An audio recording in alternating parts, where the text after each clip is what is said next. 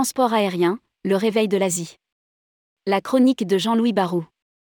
L'activité du transport aérien vers et depuis les pays asiatiques reprend des couleurs après trois ans difficiles.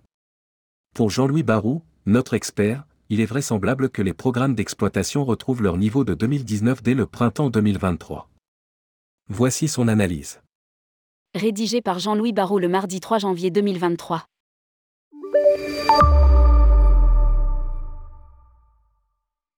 C'était il y a près de trois ans, brutalement le Chine a fermé ses frontières et confiné des dizaines de millions de ses habitants chez eux. Pour tout dire voilà qui était incompréhensible pour les Occidentaux que nous sommes. Une telle atteinte à notre liberté était inconcevable. La décision chinoise a été suivie dans la foulée par la quasi-totalité des pays asiatiques qui ont choisi une stratégie consistant à ne pas laisser le virus se propager, fût-ce en payant le prix fort. Petit à petit les autres continents se sont trouvés dans l'obligation de fermer eux aussi leurs frontières afin d'empêcher la diffusion de cette épidémie à la suite de réunions familiales, religieuses ou sportives très propices à la contagion. Après une période de sidération est venu l'espoir d'abord que le Covid disparaîtrait avec la période estivale, ce qui n'a été qu'un feu de paille puisqu'il est revenu en force à l'automne, puis celui de l'arrivée d'un vaccin efficace. Reconnaissons que la mise au point, la fabrication et l'utilisation des deux vaccins occidentaux, le tout en moins d'un an ont été tout simplement prodigieuses et d'une grande efficacité. C'est ainsi qu'en 2021, les barrières entre les pays ont commencé à tomber, quitte à se refermer à la première occasion et que l'année 2022 a vu les frontières s'ouvrir dans la plupart des pays sauf les asiatiques entraînant une farouche volonté de déplacement des populations frustrées pendant près de deux ans. La stratégie des pays occidentaux a été payante, même si elle a été compliquée à se mettre en place. Cela n'a pas été le cas en Asie et particulièrement en Chine, Corée ou Japon car les vaccins administrés ont été moins efficaces. Les gouvernements avaient d'ailleurs toujours gardé sous le coude la possibilité de reconfiner leur population, c'est d'ailleurs ce qui est arrivé.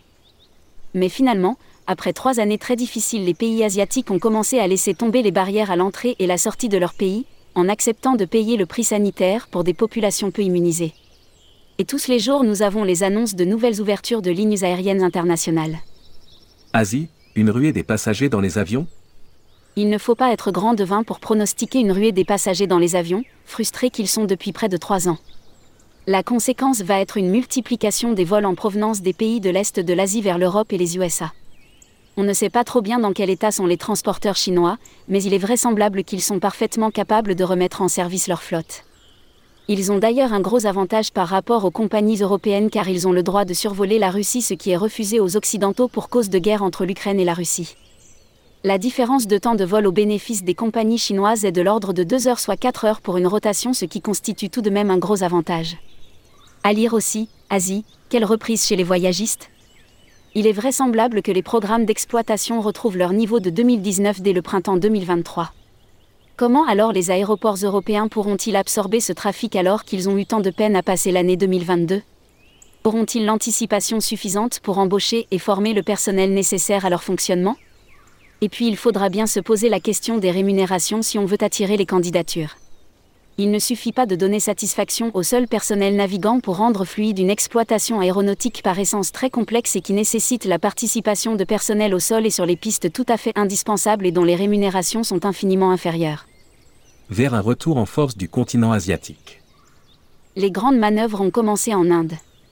Air India, le transporteur historique, est très malade, ce n'est un secret pour personne. L'arrivée d'une nouvelle compagnie qui appartient à égalité au groupe Tata, le fondateur d'Air India avant que celle-ci soit nationalisée, faut-il le rappeler, et Singapore Airlines, rebat les cartes. Il est vraisemblable que les deux opérateurs fusionnent dès le début 2024 sous le nom d'Air India.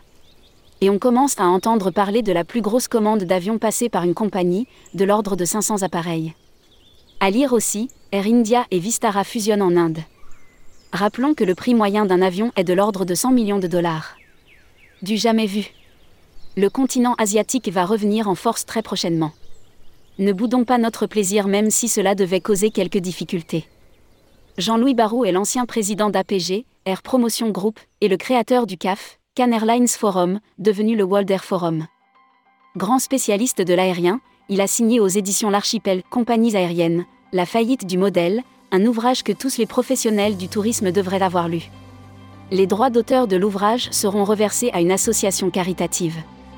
On peut l'acquérir à cette adresse www.éditionsarchipel.com.